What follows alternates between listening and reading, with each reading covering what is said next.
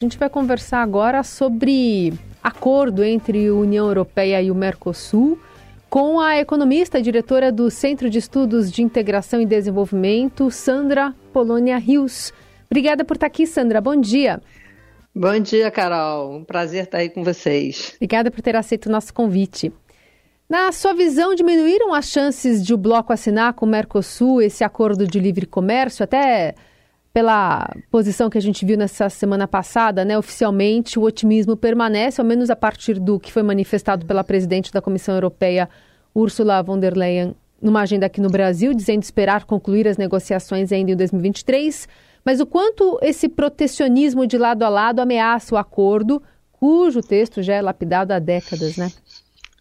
Isso, pois é. Eu acho que, infelizmente, é, protecionismo e, enfim, visões, é, a, a meu juízo, equivocadas, ameaçam esse acordo, é, que me parece que, que seria muito bom para ambos os blocos. Né? É, o contexto, é, o desenvolvimento do contexto internacional, do cenário internacional, marcado por, por esses conflitos entre China e Estados Unidos, a guerra na Ucrânia, é, as incertezas que vieram a partir da pandemia, enfim, tem uma série de mudanças aí no cenário internacional que fazem com que um acordo entre Mercosul e União Europeia tenha importância estratégica ainda maior do que já tinha no passado.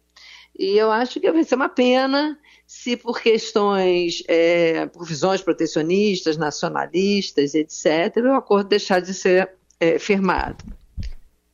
É, bom, uma coisa que a gente vê, quando a gente fala em protecionismo, sempre se pensa do lado de lá, mas tem o do lado de cá também, né? Por exemplo, uh, um, item que o governo brasileiro está ali desconfiando é daquele ponto que fala sobre compras governamentais, né? Queria uma avaliação sua, quer dizer, fica parecendo que o, o Brasil está preocupado com as empresas aqui, mas as empresas aqui não podem competir lá na Europa também? Não, exatamente. É, eu acho que há muito tempo que a gente vem discutindo é, essa questão. Né? No, no, fundo, essa preferência é, do Brasil por é, se manter fechado, por manter um elevado grau de proteção em relação às importações, é, com a ideia de que é, esse elevado grau de proteção contra importações vai permitir um desenvolvimento da indústria, não é? é um crescimento econômico é, puxado pelo é, crescimento da indústria. O que a gente viu nos últimos 20 anos ou mais é que a indústria vem perdendo participação no PIB, não é? é a indústria vem tendo um desempenho é, cada vez mais fraco em relação aos demais setores da economia, vem perdendo participação, tanto é, no PIB quanto o emprego industrial também vem é, perdendo é, relevância no emprego total no Brasil. É, isso significa que o protecionismo não está resolvendo o problema. Né? É, esse elevado grau de proteção é, não fomenta o aumento da produtividade é, no Brasil e faz com que as empresas brasileiras tenham dificuldade de competir no exterior. E aí, para que sobrevivam, pedem cada vez mais proteção. No caso específico desse acordo com a União Europeia, e essa questão é, que tem sido levantada pelo governo brasileiro, de que precisa usar as compras governamentais como instrumento né, de, de fomento à neoindustrialização, que é o termo é, da moda, é, me parece que é um equívoco, porque, primeiro, eu, existem de fato compromissos aí é, é, estabelecidos no acordo em relação à, à abertura né, das licitações para empresas estrangeiras, nesse caso empresas europeias, é, mas existe uma porção de exceções que o Brasil pode colocar e já tinha colocado na, na, na negociação que foi concluída em 2019.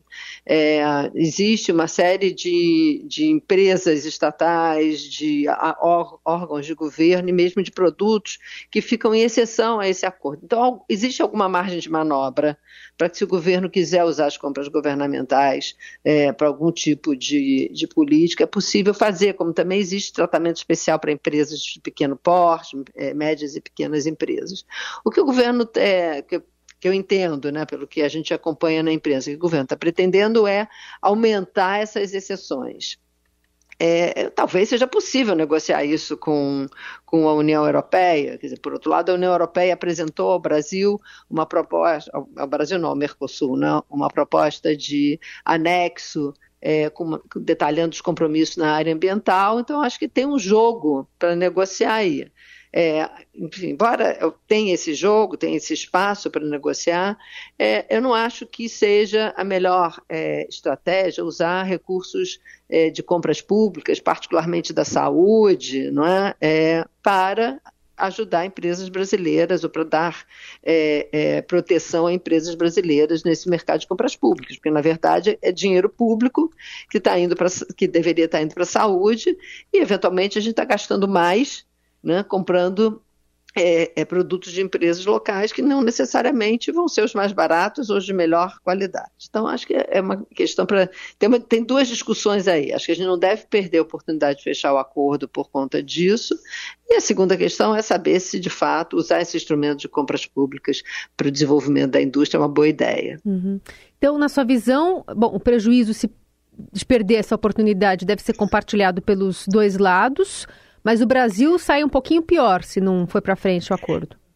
É, eu acho que, que para o Brasil é, é, uma perda, é uma grande perda de oportunidade. Acho que é uma perda de oportunidade, inclusive para o Mercosul, porque esse acordo ajuda, ajudaria muito a dinamizar as relações entre os países do Mercosul, porque é um, digamos, é um uhum. vento de modernidade para o Mercosul, não é?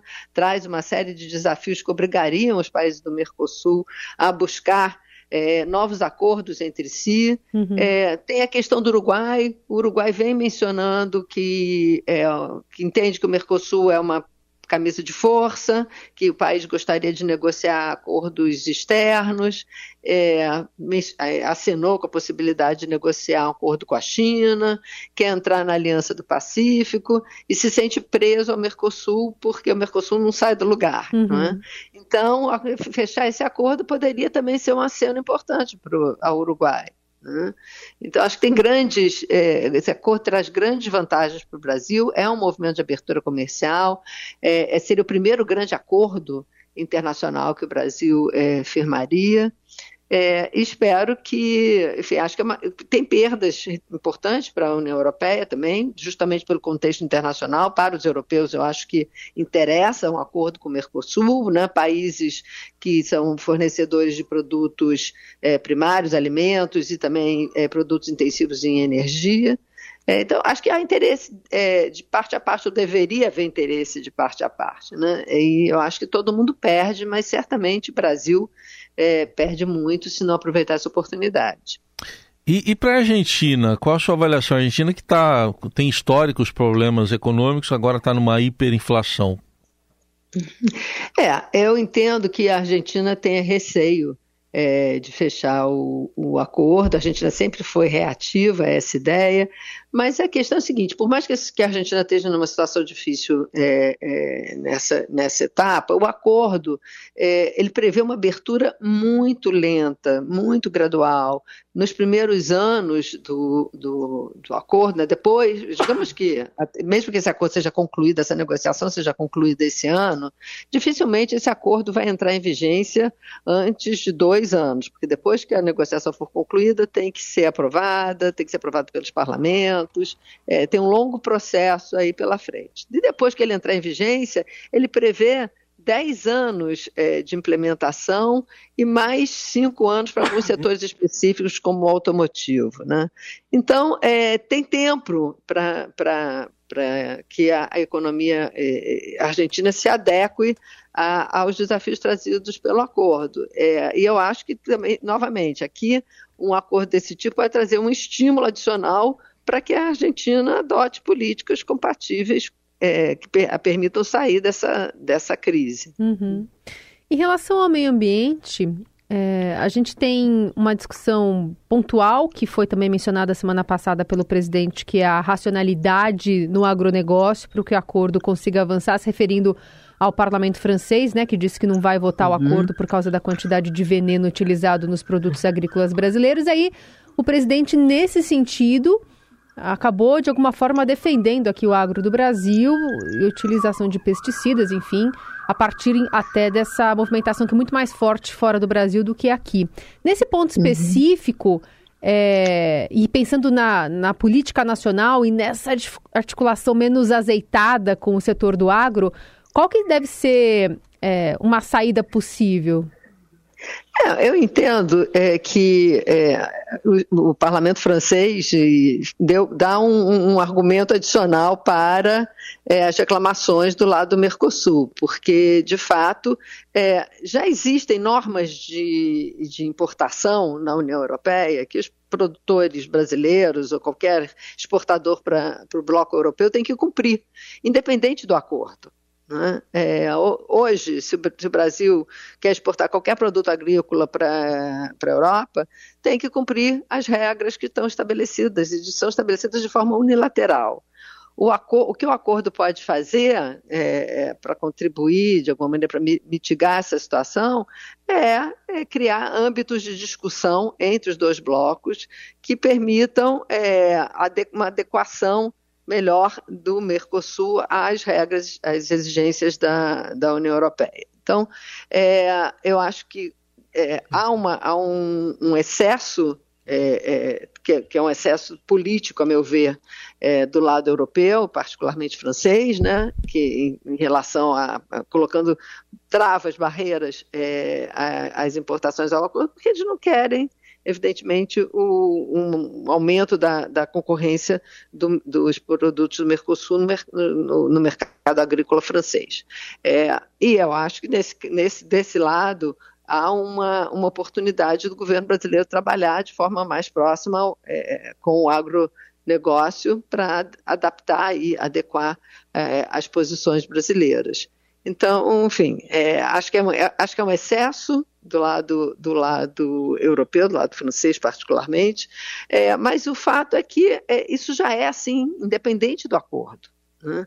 É, a, a, Europa está colocando normas, crescentemente, normas sanitárias, fitossanitárias, ambientais, agora tem essa legislação anti-desmatamento que, que a União Europeia está implementando, que é unilateral, vai acontecer, tenha acordo ou não, é, e isso, enfim, implica em possibilidade de sanções contra exportações brasileiras, as exportações que é, forem é, de produtos que forem produzidos em área desmatada a partir de 2020 não vão poder entrar na União Europeia. Hum.